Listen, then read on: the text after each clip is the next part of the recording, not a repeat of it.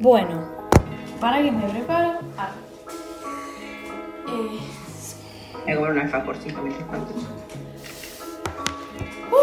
bueno. Hoy eh, te voy a hablar de los tres grandes tragediógrafos de la antigua Grecia.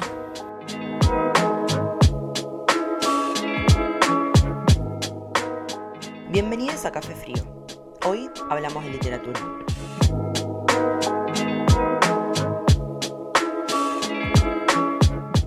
Vocalizando gesto. Grecia, dale, dale, Grecia. Sí. Em, bueno, como sabes, a mí eh, la antigua Grecia, su cultura y su literatura me gusta muchísimo. Em, y este tema, los tres grandes tragediógrafos, es un tema muy amplio, que yo intenté minimizarlo a eh, nuestros queridos 30-40 minutos. Eh, cuando me haga especialista en literaturas clásicas en la UBA te cuento más. Arre. Em, pero por ahora tengo esta. Em, a mí me gusta, me interesan las tragedias griegas, me divierten, porque son todas un dramón. Y cuando las explican y las entendés en su totalidad, todavía más. No es algo que voy a hacer acá. No te voy a explicar tragedias griegas en profundidad, porque es algo que llevó muchas clases de una cursada.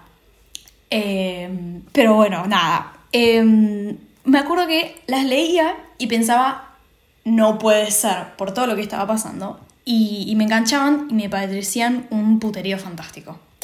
Eh, y después las analizábamos en clase y me parecían aún mejores. O sea, nada, increíble. Vimos entonces a los tres grandes tragediógrafos de la antigua Grecia. Y empezamos cronológicamente con Esquilo. Ok. Él escribió tragedias arcaicas, es decir, de las primeras que hubo en la historia en acá Occidente. Esto es alrededor del 400 antes de Cristo. Y lo importante de este detalle es que él es el único representante con tragedias arcaicas completas. Obras de teatro en la antigüedad hay muchas, pero no todas están enteras. Eh, no todas tienen todas las escenas, todos sus actos. Eh, ¿Eso porque es, perdón, porque no se encontraron o porque están así? lo tengo acá explicado. Em, eh, no, está bien. Es que me pongo nerviosa y me pierdo. Em, no tenemos las obras enteras porque no se conservaban bien o Ah. se perdían. Eh, ni hablar de la quema de la biblioteca de Alejandría, que ahí se perdió una cantidad de literatura eh, innumerable. Eh, también era una cuestión cultural, porque la fama no importaba. Entonces la gente no firmaba sus obras, porque no era importante quién la escribía, sino lo que decía. Entonces lo que sucede es que hay autores a los que se, eh, se les atribuyen mucho eh, obras, pero no se sabe con exactitud que son de ellos. Em, también sucedía mucho en la Edad Media en España. El Mio Cid, por ejemplo, es un eh, libro importantísimo, pero que no sabemos el autor. Porque en esa época pasaba eso, los, los textos no los firmaban, porque no era importante quiénes los firmaban. Importaba qué decían. Bueno, te dije que Esquilo es como el primero en este sentido de los tres grandes, pero no es el primer tragediógrafo definitivo. El señor que creó la tragedia eh, en forma de, de obra de teatro se llamaba Tespis. Y también propuso que, Nunca escuché ese nombre. Esquilo sí lo escuché, pero eso no. bueno, te cuento un poco. Es un señor que propuso la creación de los concursos literarios. Algo que hoy en día todavía hacemos, mi querida amiga, y me parece increíble. es decir, durante una fiesta, por ejemplo, las fiestas dionisíacas que se hacían cada tanto tiempo, se representaban obras de teatro. Entonces la consigna era tres tragedias y un drama satírico. Eh, volviendo a esto de que las obras no se conservan, eh, no hay obras firmadas con su nombre. Tespis no firmó nada con su nombre. Pero se le atribuyen algunas. Algo que ya te dije es muy común. Eh, pero es considerado por la tradición, por la historia, el creador de la tragedia para el teatro. También se le atribuyen otro montón de cosas muy divertidas, como por ejemplo la creación de el prólogo. Dale, me estás jodiendo. De verdad. También las máscaras que se usaban en el teatro. La utilización de más de un actor en escena. Otra, entre, entre otras cosas. Em, Básicamente cambió la historia, la forma de hacer historias. Es, tremendo, es tremendo. Porque muy eh, así, en, los tiempos arcaicos, las obras de teatro, no necesariamente las tragedias, se hacían con un solo actor en escena. Eh, y eso las hacía muy limitadas. Y a lo largo de la historia, los elementos arriba del escenario se fueron transformando, se fueron agregando unos, quitando otros. Em, y nada, ya te voy a contar. Em, ¿Y por qué? Si este chabón se inventó tantas cosas, se le atribuyen tantas cosas, parece tan importante. Esquilo es el que a vos te suena y no Tespis. ¿Por qué es Esquilo el que pasa a, a la prosperidad? Porque se conservaron obras de él, firmadas por su nombre. Claro. Otra razón por la que es arcaico es por los temas que trata en sus obras. Entonces, esto es la mitología, la grandeza y la caída de un personaje, por ejemplo, el poder, los hombres y las mujeres, cómo se relacionan, la justicia y la injusticia.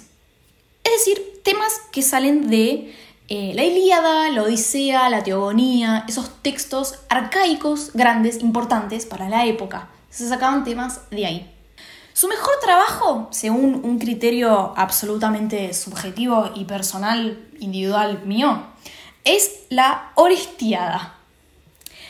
Antes de él, no existía esto de conectar distintas obras de teatro entre sí. Ah, listo, inventó la milanesa el chabón. Él literalmente lo inventa y escribe triadas, trilogías. Un genio. Entonces, la Oristiada está compuesta por uno, Agamenón, le sigue las Coéforas y termina con las Euménides. Básicamente es un drama familiar, ¿no? Resulta que Agamenón la sacrificó a la hija antes de irse a Troya y cuando vuelve a casa, Clitemnestra, su mujer, eh, lo mata en venganza. Después, los hijos de Agamenón, Electra y Orestes, matan a su madre en venganza por su padre. Y la última parte es literalmente un juicio divino que le hacen a Orestes sobre si lo que hizo estuvo bien o mal. En fin, un dramón. Y listo, Esquilo. Ese es Esquilo. Una telenovela de polka espectacular. Fantástica, fantástica. Em, tiene otro montón de, obras de teatro, están muy buenas, son muy divertidas, les recomiendo. Ahora viene el favorito de muchos. My Boy Sófocles. Oh. Charlie García a esta altura. Sí. Empecemos con un fun fact. En el primer concurso de tragedias al que se presentó, le gana a Esquilo por goleada. Uh, ¿Cómo, se, ¿Cómo, se, decidía eso? ¿Cómo se, o sea, se votaba? un jurado. Había un jurado. Ah, bien. Eh, le gana Esquilo. Eh, hablame de foreshadowing. Hablame de foreshadowing. Eh, ¿Era su maestro Esquilo o nunca no había aprendido de él? Eh, tengo entendido que no. O sea, estos yo te lo estoy contando en orden cronológico pero eran más o menos eh, contemporáneos los unos de los otros, pero me parece que no eran eh, maestros eh, ninguno uno del otro. Sófocles innova en agregar un actor a escena. Antes eran solo dos, y antes incluso había uno solo, que es lo que te dije. Entonces esto hacía que las obras eran recortas, y ahora son más extensas. Entonces, las acciones son más complejas y ocupan más lugar y con los diálogos pasa lo mismo. Agrega más gente al coro, entonces suena mejor porque había, había coros, entonces Por ejemplo, el coro lo que hacía eh, podía eh, resumirte lo que acababa de pasar o hacer hincapié en algo eh, hacia, y era completamente tipo hacia el público, ¿no? A veces interactuaban con los personajes y tal. Comparándolo con Esquilo, lo que hizo este fue extender una sola acción a tres obras, ¿no? lo que hizo Esquilo. Entonces, lo que pasó es que hacer una sola tragedia era como medio insulso, era como medio... Ne, ne, tipo así, ¿no? Bueno, lo que hace Sófocles es volver o hacer, eh, como el primero, tragedias con una acción completa en una sola obra. También hace trilogías, pero una obra individual con una sola acción no era menos que las trilogías. Entonces vos, por ejemplo, eh, entendés que podés leer eh, Edipo Rey, Edipo en Colono y Antígona, pero si vos lees Antígona es una acción completa eh, y, que, y que termina ahí. Las otras dos te sirven como para tener un background, pero yo el background te lo puedo decir en dos líneas y la obra la entendés perfectamente. Lo que quise decir acá sin mucho éxito es que Sófocles se encarga de poner al lector al tanto de la situación, así no se tiene que ir a leer las otras dos obras para entender Antígona. Otra innovación de Sófocles es el relevo de los temas arcaicos. Por ejemplo, la maldición. Era muy común que a un personaje lo persiguiera una maldición eh, a través de las generaciones. Y entonces era toda una cuestión romper esa maldición, un ciclo, o de muerte, o de violencia, o de lo que sea. Eh, repolémico para la época, imagínate, donde la, presencia de los dioses era, eh, y de que tu destino estaba marcado, y, las furias y todo eso era como, estaba muy presente. Entonces todo esto hace que sus personajes tengan más profundidad y más personalidad. Sí. En las tragedias, eh, en las obras de teatro, las tragedias, hay una figura, que es la del personaje principal, que se llama héroe trágico. Los héroes trágicos no son héroes idealizados, a los que todos les sale bien. Son aquellos que reciben tragedias por haber cometido errores de exceso, pero que son errores completamente humanos. Ahora me explico. Esto genera empatía y emoción en el espectador o en el lector y hace que éste se refleje en la historia. Ahora, hoy en día esto te puede pasar con cualquier cosa, con el protagonista, con actores secundarios, con una banda de personajes, con nombres, con mujeres, no importa. Pero eh, en, en esa época, Sófocles lo que hace es, lo que se hacía ¿no? con el héroe trágico era enfocar todo eso en una sola figura.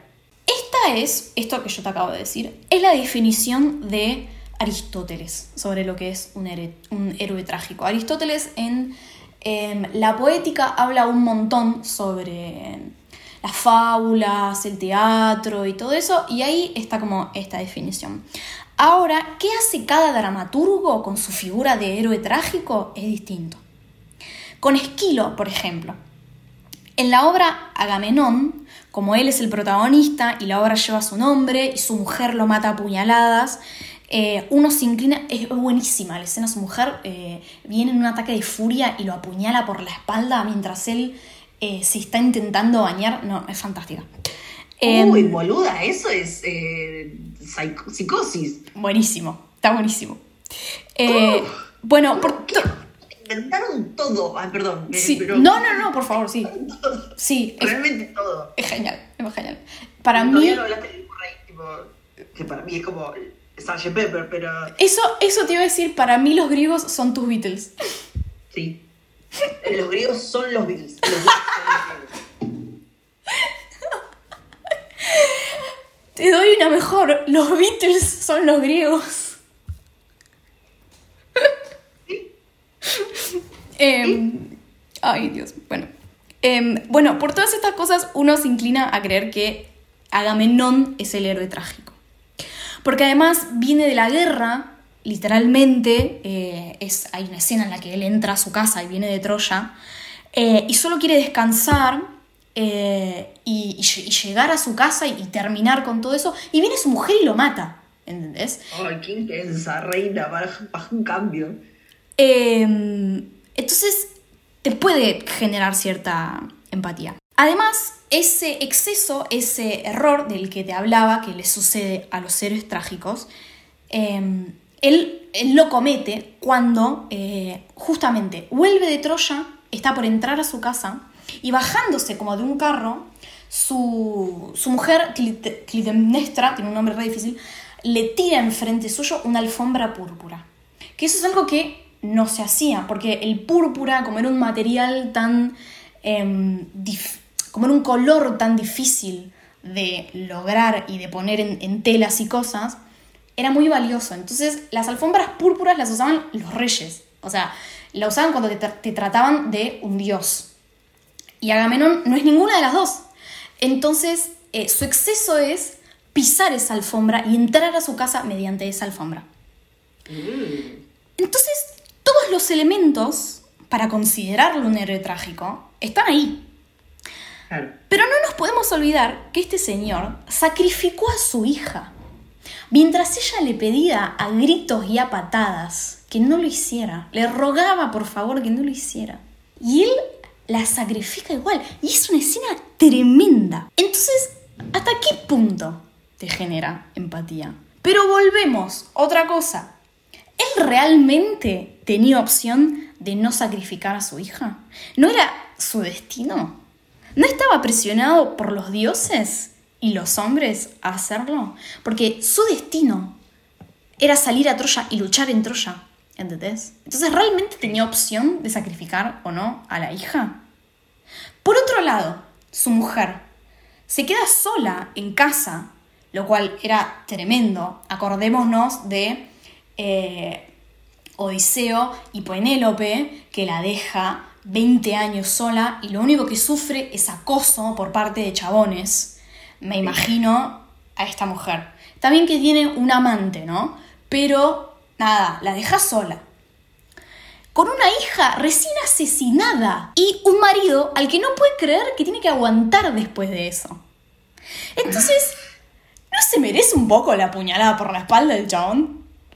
Sí. Pero, ¿no está cometiendo ella un exceso al matarlo? Entonces, tenés un ida y vuelta sobre quién tiene razón, quién es el héroe trágico o la heroína trágica.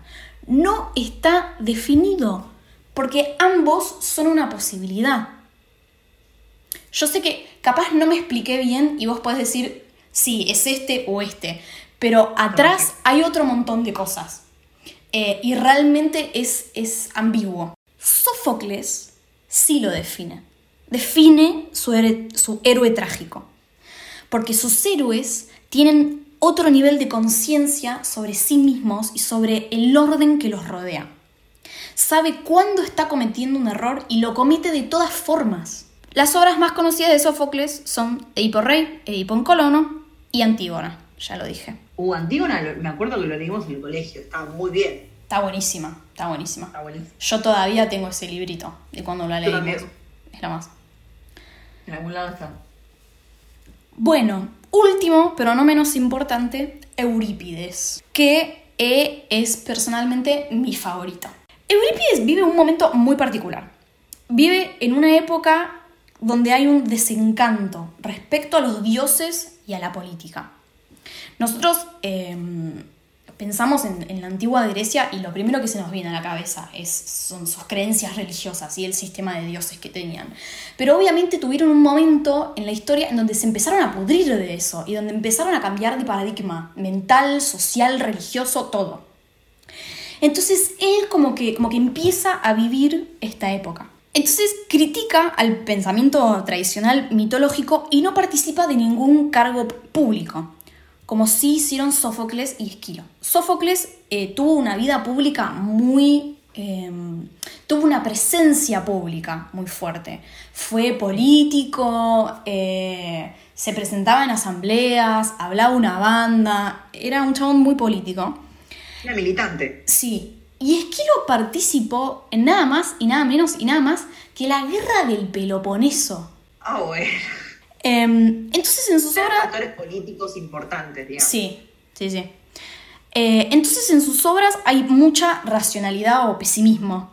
Eh, las normas sociales son un desastre, eh, el hombre está desamparado, está todo mal, los dioses ya no tienen importancia, entonces no les tienen miedo, lo cual es tremendo cambio de, de mentalidad, no les tienen que pedir favores, no, no nada, entonces les echa en cara su crueldad y su indiferencia y, los critica y les exige, que es algo muy actual, ¿no? O sea, si vos te pones a debatir con cualquiera la existencia de Dios, uno de los primeros argumentos que se te ocurre es tipo, si Dios existe, ¿por qué tenemos guerra? ¿Entendés? ¿Por qué hay enfermedad? ¿Por qué hay hambre? Entonces, eh, este, este tiempo en el que vive él eh, se, se caracteriza por ese inicio de cambio. De Eurípides se conservan 18 tragedias de 92 un cebado.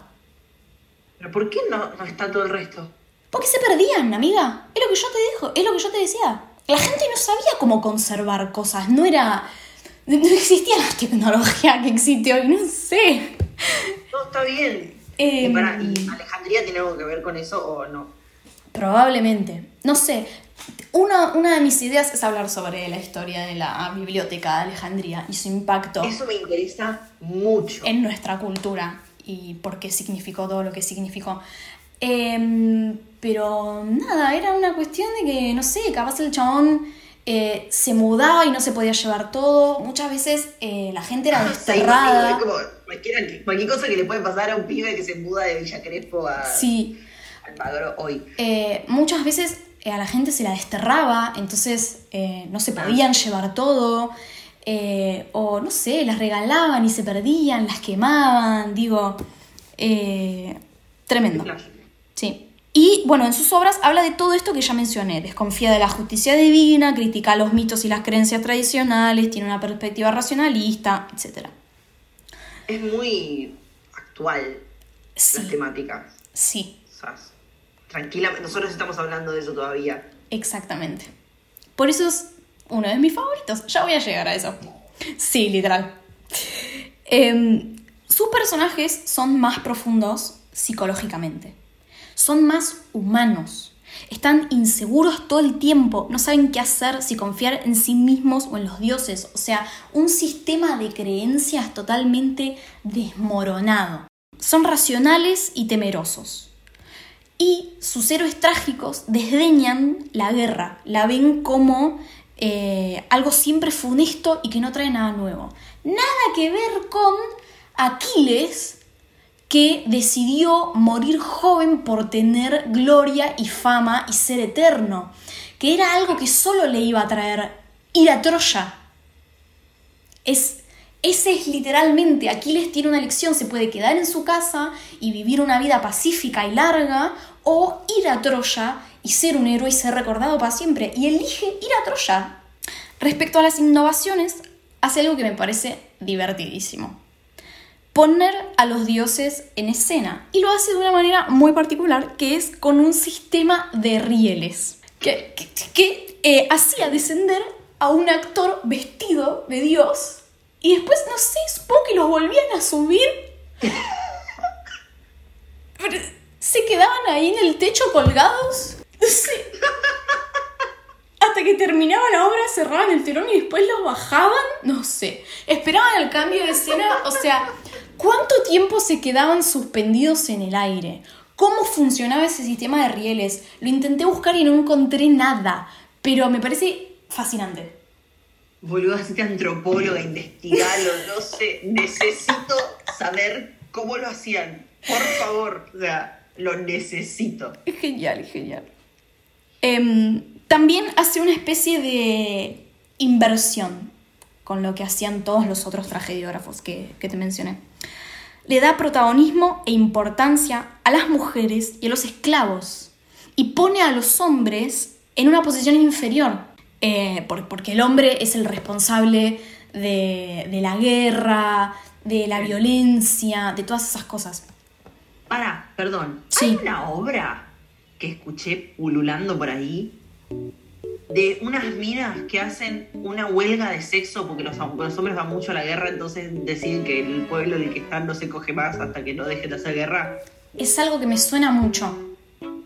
No sé, no sé de dónde lo escuché, no sé qué es tampoco. Existe. No. No sé si es una obra de teatro, un cuento, una novela, no sé, pero existe, estoy segura. Ya lo escuché, creo que me es una contó. tragedia griega, o sea, es algo griego, pero no sé qué es. Sí, tiene, ti- tiene que ver algo con eso seguro. O sea, me, me Lisístrata. resuena. ¿Qué? Lisístrata se llama, creo. ¿Cómo? Lisístrata, creo que es Lisístrata. A ver, No sé. lo buscamos. Lisis- Perdón que abra este paréntesis, pero. No, está me- perfecto. es como una temática muy actual. Lisístrata es una famosa comedia de Aristófanes, comediógrafo de la Grecia clásica. Claro, yo como te estoy hablando de tragediógrafos, este chabón es otra Claro. cosa. No, está bien, pero me sonaba. El autor protestó con frecuencia contra la guerra. Eh, puede ser, ¿eh? Que sea... A ver, acá hay una nota de página. Sí, sí está. está ligada a los estragos que estaba generando la guerra del Peloponeso. Aparece arrasando con el ideal de mujer subordinada y silenciosa para los varones de la época, tomando los espacios de poder de la ciudad. Su sello distintivo es privar del acto sexual a todos los hombres. Las mujeres inician una huelga sexual que solo parará cuando los hombres den fin a la guerra. Yo, yo la tengo esa. Es hermoso, sí, me parece maravilloso.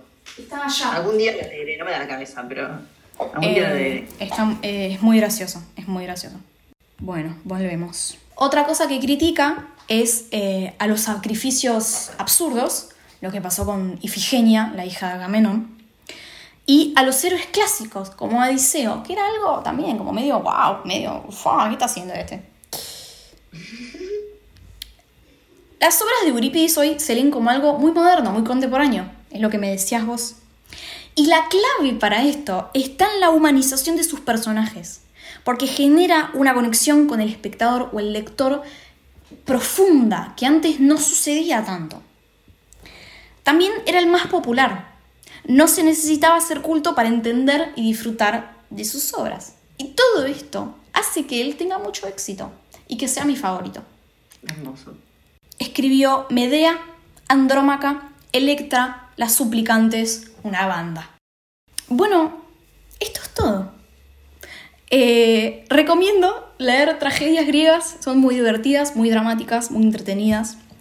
Eh, yo supongo que se puede empezar por cualquiera, no necesariamente el orden que use acá. Lo que sí, si les interesa leer alguna, recomiendo buscar de qué se tratan la sinopsis, no tirarse de una libreta a leer cualquiera random, porque Ah, no siempre son fáciles de leer y si sabes que el tema te va a gustar, lo hace mucho más ameno. Y la verdad que hay, hay, una, hay, una, hay una tragedia griega para todos. O sea, los temas son muy variados. Amo, las tragedias griegas me encantan. Me parece que son muy humanas y siempre me fascina que sigamos leyendo textos que son tan antiguos y que sigan teniendo validez, porque la tienen. Eh, la humanidad está conectada a través del tiempo y la literatura y la música y el teatro y es hermoso, etcétera, etcétera. Quiero estudiar esto hasta morirme. Listo. Same. Eh, Acabas de rendir un parcial en café frío. em, esto lo armé ayer, así que leí. Me, me- me gustaría tipo aprendérmelos y no leer tanto, pero la verdad es que no me dio el tiempo justamente. Quedó perfecto. Eh, así que nada, perdón si es medio forzado, pero nada, igual me gusta mucho. Está muy bien. ¿Tenés alguna, no sé, pregunta o algo? Eh, ¿Algún comentario? no, en realidad quisiera leer más de lo que leí. O sea, como leí muy poco y es muy complicado. Yo soy una chica de la música y es como difícil entrar todavía, pero me encantaría leer algún día. Edipo Rey me parece que me, me- me interesa mucho. Es muy bueno. Un chabón que está yendo a buscar a un asesino que en realidad es el mismo. Sí, Tipo, es muy bueno. Em, una vez eh, en clase vimos cómo... Sobre el origen del policial hay, hay muchas teorías. Y una de las teorías es que comienza en eh, Edipo Rey. Porque él ese, él es el detective y el asesino al mismo tiempo. Pero no muchas veces sucedió eso. O sea, Arthur Conan Doyle nunca fue a buscar un crimen en que él había cometido. No, pero em, las partes del género policial son un crimen, un detective, eh, No, sí. una víctima. Claro. Entonces como que Edipo Rey tiene esas semillas. Sí, a lo que voy es como que es muy original. Sí, Y es, una obra muy monumental. No sé. Me interesa muchísimo el tema, la verdad. está buenísimo. Está Me encantaría poder habl- hablar más del tema y haber leído más, pero no leí tanto, entonces estoy como. Ahí toco muy, muy de oído. Pero, Está muy bueno. pero muy hermoso lo que acabas de hacer. Y me encanta que seas tan nerd y que sepas tanto de las cosas. Lo intento, lo intento. No, para, una última cosa, ¿sabéis a qué me hacen acordar las tragedias griegas también con todo esto de que son un dramón y a veces son dramas familiares? A las películas de Almodóvar, ¡Ay, sí! que algunas son un dramón familiar que estás tipo, ¡Ah! ¡no puede ser, boludo! Y a mí con las tragedias me pasaba. Sí. Cecilia Roth gritando, Penélope Cruz. No, no, no, Como no. todo muy. Tremenda, tremenda, tremenda. Totalmente, estoy muy de acuerdo. Me encanta, me encanta. Em, y yo... En realidad es una tragedia griega. Tesis. Ese es el titular. Eh, y yo lo resumía a, a dramón y eh, dramas familiares, pero la verdad que tratan un montón eh, de temas distintos. Está este personaje, por ejemplo, que es... eh, ay, no me acuerdo el nombre, pero es una mina que es oráculo. Y su maldición es que nadie nunca le crea lo que dice. Ella ve el futuro, pero nadie nunca le cree y la tratan siempre de loca y es como que vive con esa maldición y es tremendo y siempre sufre y, eh, y tiene su propia historia a lo largo de, de- de los textos griegos y es, es fascinante. Es lo que te decía, hay, hay historias para todo el mundo. Eh, son muy variadas. Y si la tragedia no es lo tuyo, las comedias también son, son buenísimas. Eh, hay, hay una cuestión de, de que son medio esto, antiguas o arcaicas, entonces hay cierto, em, ciertos matices del humor que se te pierden, pero hay momentos en, el que, en las que son muy irónicas y muy sarcásticas, y si prestas atención te das cuenta y te reís, y están buenísimas. Nada, soy fan. Aguante, aguante todo. Es hermoso. Hermoso, hermoso, hermoso. Bueno, nada, Me encanta. eso, ya está. Ay, sos una genia. Gracias. Viva todo. Este episodio de Café Frío está producido por nosotras y solo nosotras.